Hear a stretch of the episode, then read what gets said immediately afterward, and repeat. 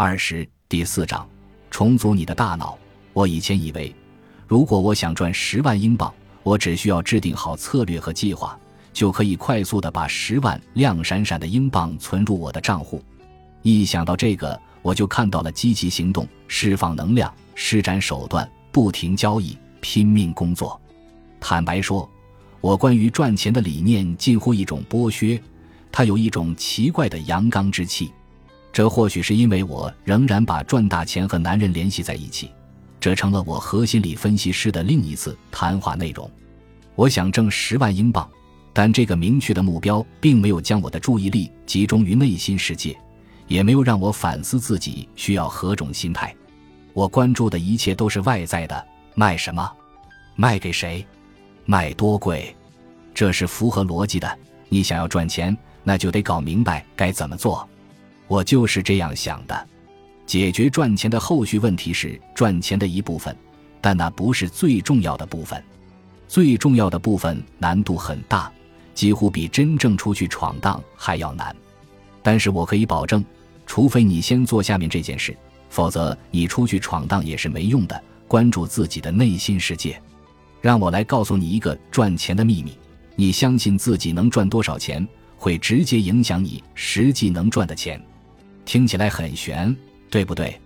这句话表达的意思有些模糊，但是我的朋友们，这就是至理名言，并且这个至理名言是你赚钱的第一步。赚钱的第一步就是让自己相信自己就是赚大钱的人。你要相信自己真的能行，你也可以拥有十万英镑或者任何你想要的数字。这时。我们潜意识中的障碍和限制性的念头就会运作起来。无论我们如何想象自己未来的富裕生活，或是想象自己十年后在地中海的游艇上，只要你的潜意识说不，朋友，不要信这个，那这一切就不会出现了。我一次又一次地发现，这种情况不仅出现在我身上，还出现在与我共事的许多企业家和创业者身上。一个典型现象就是定价环节。我认识许多小企业家，其中有部分是从事服务业的。我经常会看他们的定价结构，并且提醒他们，他们的定价太低了。他们并没有按市场价格制定合理的价格，而且我清楚地看到，他们的工作提高了客户的生活质量，但他们没有收取足够的费用。他们经常遇到涨价障碍。我的客户不会接受涨价，他们说，他们的潜台词是。我才不信我能收那么多钱呢！我不知道我的商品和服务够不够好，我可不想因为提价而惹恼我的客户。如果我提价了，他们搞不好会对我的工作挑挑拣拣，并发现我其实不行，我不行。我从很多人那里听过类似的话，但我从来不认为他们做的不够好。我确信他们的客户也认可他们，但是他们对自己以及自己可以收费的东西没有信心。这个问题很突出，钱是个有趣的玩意儿，钱有一种能量，不论你是在谈钱、花钱还是欠钱，都有一种超级能量存在。钱的能量我无法描述，但我想你懂我在说什么。你欠别人钱时，总有一股控制着你的力量，又或是你有够多的现金，在付完账单后还有余钱可以犒劳自己时的喜悦。金钱蕴含着能量。所以你需要好好利用它为你服务，你必须训练自己，相信自己可以富有，可以赚到想要的钱。我和朋友最近一次的聊天中，谈到了我的企业如何在下一年实现四十万英镑的营业额。我意识到，我们坐在那儿规划一些实际操作计划是毫无意义的。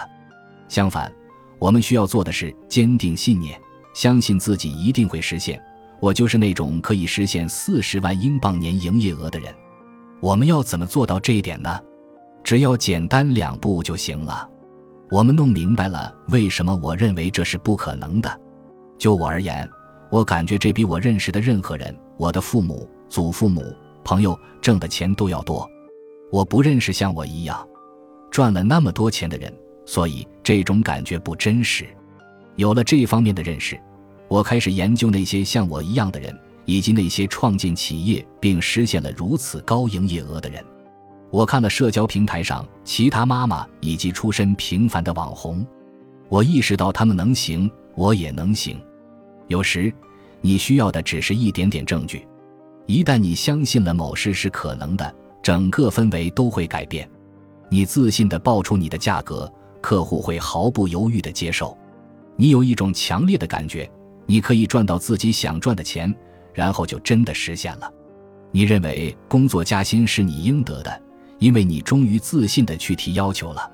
当坚信某件事会发生时，你就会感觉好像空气中有了什么神奇的、没法解释的东西存在一样。你只是自然而然的就相信了他们，他们吸引着你的自信和信任。要是有人不自信，你也可以马上察觉到，这是一种绝望的气息，不真实的感觉，就像有什么东西坏了一样。不管那个人是在你面前，还是在电话的另一端，甚至是在电视上，如果他们说了个数字。但是他们内心深处还是不相信自己能做到，那么你立刻就能察觉到。我不希望你这样不自信，我希望你相信自己能够赚到想要赚到的钱，这不是一晚上就可以实现的。就以我为例吧，我必须从一个年收入两万英镑的人变成一个相信自己能赚到五万英镑的人，然后是十万英镑，然后是二十万英镑，以此类推。我还在这段旅途中，很幸运，我们的大脑不是固定不变的，我们的思想、信仰、行为都很容易改变，因为存在神经可塑性，大脑有能力在任何选定时刻进行自我重组。把我们的大脑想象成一片辽阔的土地，这片土地上已经被踩出了各种各样的小路，我们可以从一个地方到另一个地方，我们很熟悉这些小路。走得很顺畅，因为我们已经走过成千上万次了。脑海里这些小路被称为神经通路，它们影响着我们思想、信仰的形成，也创造了我们的行为。举个例子，如果我从这片土地的一边走到另一边，走的是一条我一直走的小路，并带回了食物，那么我就会产生一个非常坚定的信念：如果我想要食物，那我就要走这条小路。然而，如果选择创新，我们随时可以踏出新路径，创建出新的神经通路。如果我要挑战自己，去寻找或开辟另一条小路到另一边去获取食物，我应该也能成功。寻找新路径可能更具挑战性，因为草或许长得更高，道路也是陌生的。但我可以试一试，看看会发生什么。如果我走到了另一边，并且成功的采集到了食物。那么我就知道下次还可以走这条小路。我走这条小路的次数越多，这条小路就越容易被找到。随着时间的推移，旧的路线开始慢慢消失，直到它几乎不存在。但开辟新路径并不总是那么顺利，有时候我们会发现自己又走回老路上去了。我们习惯性的恢复了原来的行为举止和思维模式。然而，如果我们不断采取措施，促使新神经通路常态化，那么它最终会成为我们的第二天性。这个过程就是神经可塑性。我们做事的方式是可以改变的，我们是可变的，这是科学。本集播放完毕，感谢您的收听，喜欢请订阅加关注，主页有更多精彩内容。